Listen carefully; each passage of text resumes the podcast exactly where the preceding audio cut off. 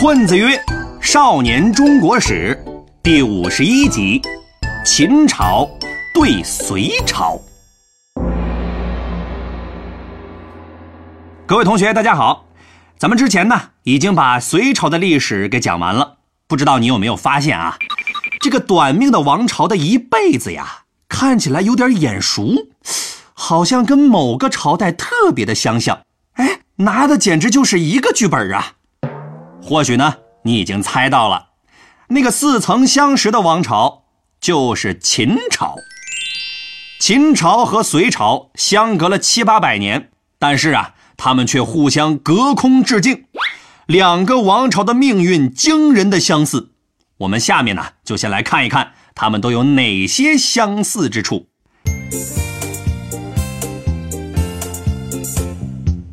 第一，这两个王朝啊，都是乱世之后的大一统王朝。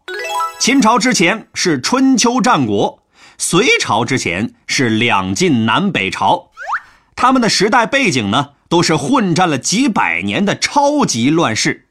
而秦朝和隋朝呢，都是乱世终结者，完成了国家的统一，终止了分裂的局面。第二，这两个王朝啊。都是创新型的企业，他们搞出来的制度呢，都被后世所沿用。就比如说啊，秦朝结束分封制，开创郡县制，统一度量衡，统一文字，统一货币；而隋朝呢，则开创了三省六部制和科举制。他们的这些创新呢，都对中国的历史产生了巨大的影响。第三。这两个王朝都喜欢搞大型的基础设施建设，秦朝修长城、修灵渠、修高速公路、修秦始皇陵、修阿房宫，随便哪个都是超级大工程啊，动不动就得征用几十万人。隋朝呢也不甘示弱，修大兴城、修洛阳城、修大运河，随便哪个呀也都是跨时代的大工程。第四。这两个王朝呢都没少打仗，对内秦朝消灭了六国，统一全国；隋朝呢消灭陈国，统一全国。对外，秦朝打匈奴，打百越；隋朝打突厥，打高句丽，打吐谷浑，全都是大规模的战争。第五，这两个王朝啊，全都是短命的王朝。秦朝如果从秦始皇灭六国、登基称帝开始算，只活了十四年；隋朝呢，如果从杨坚登基称帝开始算，比秦朝啊稍微好一点活了三十八年。第六，这两个王朝的第二代全都是败家子儿。秦朝的秦二世胡亥，典型的脑回路不正常，根本就不是当皇帝的料。而隋朝的隋炀帝杨广呢，靠着奥斯卡影帝般的演技夺得了皇位，然后就开始放飞自我，一手好牌打得稀烂，最后亡了国。而且秦二世和隋炀帝呢，按理说呀，都不是第一继承人，俩人呢都是通过耍手段才登基的。最后这俩人呢，也都是被曾经的战友给杀死的。在他们两个之后，秦朝有个秦三世，一共就当了几十天的老大，就被灭了。隋朝呢，有一堆的隋三世，但全都是傀儡，也都没活多久就被踢下去了。第七，这两个王朝的下一个时代全都是盛世。秦朝之后是汉朝，隋朝之后是唐朝。汉唐啊，是中国古代史的两大巅峰。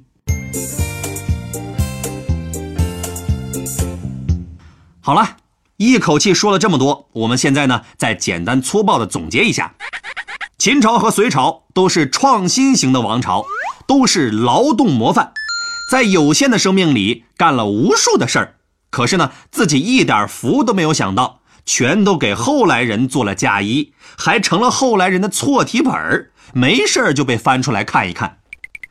在我们评价秦朝和隋朝的时候呢，往往都会说这两个王朝啊都是亡于暴政。这么说呢，确实也没什么错，但是这样简单的理解呀，有点太浅显了。其实呢，我们可以试着稍微深入的思考一下。秦朝面临的局势是西周留下的分封制深入人心，再加上春秋战国大乱斗了几百年，现在领土虽然是统一了，但是怎么治理这么大的一个国家，谁心里啊也没谱。这个时候就有了两种路线，一种是效仿西周，继续搞分封制，省时省力少操心；一种是实行郡县制，搞中央集权，费时费力多操心。在当时的社会条件之下，想在全国范围内推行郡县制，那是非常困难的。因为你想一想啊，秦朝和其他六国在方方面面都存在着不同，吃呢也吃不到一块去，玩也玩不到一块去，想统一管理呀，太难了。朝廷上的大臣们呢，也支持搞分封制，只有秦始皇和丞相李斯坚持要搞郡县制。于是啊，秦始皇和李斯就走上了一条特别艰难的路。其他人既不理解，也不支持，甚至还公然反对。为了将自己的理想贯彻到底，在自己的有生之年把基础打好，秦始皇就发动了一系列的运动：修高速公路，把全国连接起来，便于统一管理；维持庞大的军队，保证对内外的高压。让政策能够落实下去，焚书坑儒，从文化界消除反对力量，把六国的贵族迁到咸阳监视起来，免得他们在地方上捣乱等等等等。这一系列的运动搞下来，都消耗了相当大的人力物力，而目的呢，也只有一个，就是让大一统这件事儿啊，彻底深入到国家的方方面面。可以说呀。秦始皇的政治理想呢是跨时代的，他想要做的不是延续上一个时代，而是创新新时代。只是呢，他执行的步骤啊太急了，最后导致秦朝灭亡。而后来的汉朝呢，就吸取了经验，循序渐进，花了几代人的时间，真正的构建了一个大一统的时代。而隋朝呢？面临的情况啊，跟秦朝差不多，国家分裂了几百年，人心都散了，队伍不好带呀。秦朝和隋朝本来都是地方性政权，都是在关中地区发家的，现在要统治全国了，眼界呢就得放得更开一点，不能只看着自己的那一亩三分地，得把全国人民都带动起来。所以呀，隋朝也做出了一系列的大动作。搞科举制，让更多的人有机会做官；搞东都洛阳，皇帝主动把家搬出来，深入群众；搞大运河，把南北方连接起来。只不过呀，在隋文帝杨坚时代呢，很多政策都比较温和，本着慢慢来、不着急的原则；而到了隋炀帝杨广时期呢，他就是个暴脾气了，大干快上，不再犹豫。可惜呀，最后玩脱了。隋炀帝是一个生活奢侈的人不假，但是啊，他也跟秦始皇一样，是一个有跨时代理想的人。他做的这些动作呢，都是在为他的大一统盛世的政治理想服务的。只是啊，欲速则不达，最后落下一个身败名裂的下场。所以啊。我们虽然可以说秦朝和隋朝都是亡于暴政，但是呢，我们也可以说秦朝和隋朝都是亡于理想，而唐朝和汉朝呢，则是继承他们理想的后辈，而且吸取了失败的经验，最终开创了新时代。唐代大诗人杜牧有一篇必备的文章，叫做《阿房宫赋》，里面呢。有一句名言：“秦人不暇自哀，而后人哀之；后人哀之而不见之，亦使后人而复哀后人也。”学习历史啊，不是学习那些简单粗暴的定义，而是要学会思考，学会用因果联系看问题。这也是《少年中国史》这张专辑最想与大家分享的。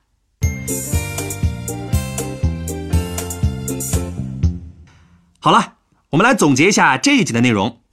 秦朝与隋朝有太多的相似之处，他们都是开创了新时代的伟大王朝，也都是因为实现理想的步骤太急而灭亡，给我们留下了宝贵的历史经验教训。好了，这一集呢，咱们就讲到这里。如果大家还没有听够，没关系，我们还制作了生动有趣的漫画图文，帮助大家总结和理解本节课的内容。就在下方的全文阅读里，不管是课前预习还是课后复习都有帮助，推荐大家看一看。好了，咱们下一期再见。尧舜禹夏商周，春秋战国大乱斗，一个秦，两个汉，三国英雄点个赞，东西晋，南北朝。风流奇葩乐逍遥，隋姓杨，唐姓李，宋辽金夏在一起，元明清，帝王丸，皇上丢了金饭碗，混子哥，每周见，中华上下五千年。